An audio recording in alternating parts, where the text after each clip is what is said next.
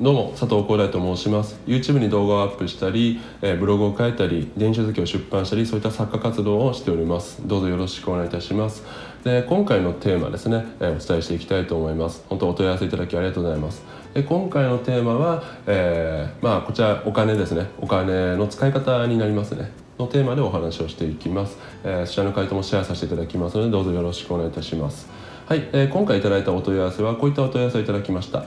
え自分が健康に生きていくための最小限のお金以外は他人の幸せのために使う生き方をする。またはそのような生き方をしている方を応援することだけでも本当の幸せな日々を送れると思いますがいかがでしょうか？と、えご質問いただきました、え本当に貴重な時間を使ってありがとうございます。でこの質問に対しての結論は、えーとその人の人生の目標どうありたいか自分の人生をどうありたいかという目標が決まってるか決まってないかで変わります。なぜかと言いますともしこの方が本当にその自分が健康に生きていくための最小限のお金以外は他の人のためにプレゼントだったり誰かを応援したりそういったことだけに使うことで自分が、えー自分のその健康に生きていくだけでちょっとこれはまあ僕が極論で解釈してるのかもしれませんけども本当に自分が健康であの普通に朝起きて太陽を浴びてご飯食べて好きな人と一緒にいて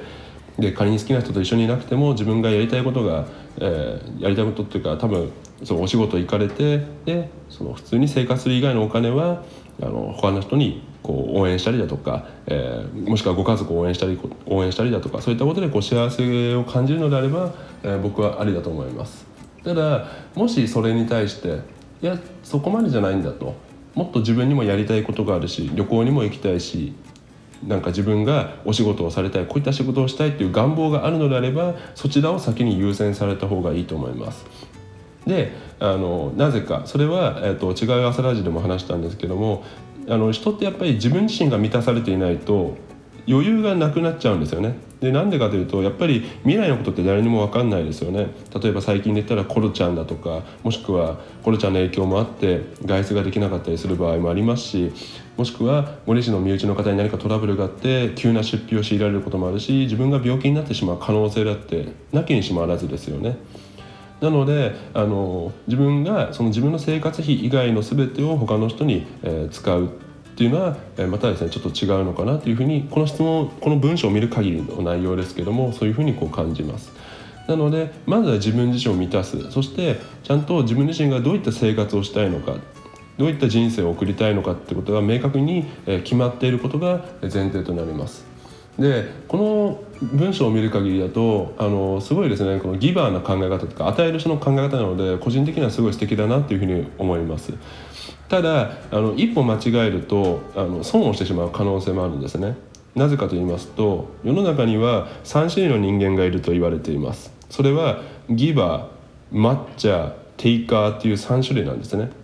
でギバーが与える人マッチャーが中立テイカーが奪う人ですね。でこれはあのよりこのこの概念について詳しく知りたい方はですねあの YouTube の概要欄のところにギブギブアンドテイクっていうアダム・グラントさんの書かれた本がありますのでそちらをですねご紹介しておきますのでよかったらですねチェックしていただければと思うんですけどもあのギバーっていうのは与える人なんですよね。で世の中で一番成功する人そして一番うまくいかない人っていうふうに2種類あるんですけども実はですね興味深いことに世の中で一番うまくいく人はギバーが多かったっていうデータがあるんですけども逆に一番うまくいかなかった人もう損をしてしまう人もギバーが多かったんです。なぜか。それはこのテイカーという存在がいるからです。でテイカーっていうのはその人の時間労力資産もうもろもろ全部奪っていくタイプの人なんですね。他人の資源を全部奪って自分の利益のためだけに使って与え返さない人がギバーあーテイカーなんです、まあ、要は簡単に言うと自己中ってことです、はい、あの人の痛みだとかそういったのを全く相手のことを考えないタイプですね。であのこのテイカーに当たってしまうと自分が与えて与えて与えて絞り取られてで自分は本当に何も返ってこないまま奪われてでもう極論言えば捨てられてしまうっていう事態になりかねないのでなので与える考え方をができる方だからこそこういったテイカーの人との付き合いをできるだけしないように注意しなければいけないと僕は思います。でまたこの定価を見極める方法だったりはあの詳しくですねまた違う、えご要望があれば違う動画で解説しようとは思うんですけども簡単に言うとあのちゃんと与え与え返してくれる人とのお付き合いをされた方が本当にあの幸せな日々を送れる可能性が高くなるというふうに思います。で与え合う人ってのは何なのかと言いますとあのうま一番うまくいくギバーっていうのは与えた相手もギバーギバーであるってことは前提なんですね。なんでかっていうと自分が与えた相手がギバーだったら相手もギバーだからちゃんと与え返してくれるんですねなのでお互いが与え合うから与え合ってくれるからお互いに成長して仕事もコミュニケーションも人間性も成長し合って高め合うことができるからお互いの成長にもつながったりお互いの幸福度にもつながったり強いて言えば世の中の発展にもつながっていくわけですよね。ただ片方が与えなければ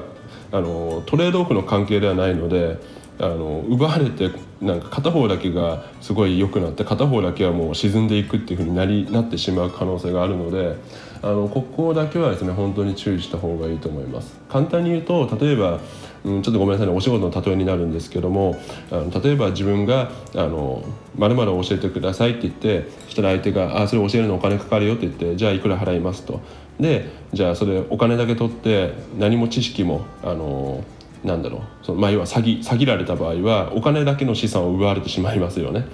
でもしくは、えーと、会社で上司に言われたことをガンガンガンガン行動して上司のために人のために役に立つんだと思ってガンガン尽くしたけども例えば、うん、分かりやすい例でいくと上司は全然自分のことを気にかけてもくれないし自分の仕事自分が、えーと達成したその仕事の手柄も全部自分の手柄にしてしまってそしてその上司は自分の際上司に報告してその上司の方だけがが出世していくけども自分の働きが認められないで自分はいつまでたっても出世しないまま人生を終えてしまうとかって本当にそういったことってあるんですね。なのであの本当にそのもう見返りを求めないギバーっていうのは僕個人の意見としてはマザー・テレサさん以外にいないというふうに僕は思ってます。やはり人というのは感情がありますからやっぱり自分が何かしたら与え返してほしいし見返りを求めるのが普通だと思うんですね。まあ、もちろんこの普通それはあの佐藤さんが感じる普通なんですよっていうふうに言われてしまえばそれまでなんですけども僕の人生経験上はやはりあの自分もその人から例えば「ありがとう」っていう言葉だったり、えー、自分が望むものを与え返してくれなければ不満を抱くものが僕は人間だと思うわけです。なのであのこの方がですねあの応援することでもその本当に幸せな日々を送れるっていうふうに考えられてることはすごい素敵なことだなというふうに思うんですけどもただしあのちゃんとその自分の理想の生活を叶えた上であのももっと深くどういった人生を送りたいか自分はどういった人間でありたいかっていうのを決められてからの方があの決められた上でじゃあお金をどう使っていくのかその使う配分ですよねをどう考えあのどう使っていくかってことを考えられた方がいいのかなっていうふうに思います。であのお金という一言で言ってもお金っていろいろあるんですよね例えば消費もあれば投資もあれば浪費っていうのもありますしじゃあお金は稼ぐ貯める使う増やすっていう段階もあったりするわけです。でこのお金を使う力っていうのを磨かなければあのなんだろうなお金を使う力を高めれば自分の幸福度って上げることって可能なんですけどもお金の使い方が下手くそになってしまうと本当に奪われなく奪われたりだとかあの自分自身を成長させるためのお金の使い方ができなかったり人を不幸にしてしまうお金の使い方をしてしまう可能性もありますのでなので自分の収入が毎月どれぐらいあってその収入をどれくらいの割合であの貯めるだとか貯金だとか資産だとか、えー、自己投資要は本を読んだりだとか自分の趣味に使うだとかそしてどれぐらいのお金を他の人に使うのかっていうその使う金額とかをちゃんと明確に決められてから実際に行動を起こされるのがいいのかなというふうに思います。なので一つの解決策としてはこうプレゼント用の口座を用意して積立ってあるじゃないですか定期預金の毎月20万振り込まれたら月1万は銀行に定期預金でこう預けるみたいなそういった積み立てってあったりしますよねあれと同じ感覚で20万あったら5000円をこうプレゼント用の口座っていうのに振り分けておくんですね。でそのプレゼント用口座に貯まっていってその貯まったお金だけを例えば友達のプレゼントに使ったりだとか、うん、冠婚葬祭用の費用にあの結婚費用にとか使ったりだとかご祝儀ですよね。もしくはそのお世話になってる方にプレゼントしたりとか。おごったりだとかそういうふうにこう分けられると自分の生活をちゃんとコントロールした状態で上手なお金の使い方ができるようになりますので是非ですねあの自分の入ってくる収入をどのように与えるお金この分だけ与えるお金に使おうというふうにこう配分を考えられるといいのかなというふうに思います。是非ですね参考になっていただければ嬉しく思います。はい、えー、そしたらですね今回の音声はこれで以上になりますけどもいかがだったでしょうか、えー、またですねあのーお問い合わせとかこういった質問とか募集してますので YouTube の説明欄のお問い合わせからですねチェックしてもしくは YouTube のコメント欄でも構いませんのでぜひですねあのコメントしていただければ嬉しく思います。また今回の動画が参考になりましたらぜひですね高評価あとチャンネル登録のほどよろしくお願いいたします。また私ですねあのニコ生の方やっておりますのでそちらではですねもっとこう長い時間を使ってあの今回の話をどんどん深掘りしていってよりですね人がその個人があの幸せに生きるためにはどうすればいいのかなっていうのを考察した番組とかやっておりますので、えー、もしよかったらそちらの方もチェックしていただけると嬉しく思います。はい、えー、そしたらですね今回の音声はこれで以上となります。本当に今日も最後までご覧いただきましてありがとうございました。また次の音声で、えー、お会いできたら嬉しく思います。そしたらいってらっしゃい。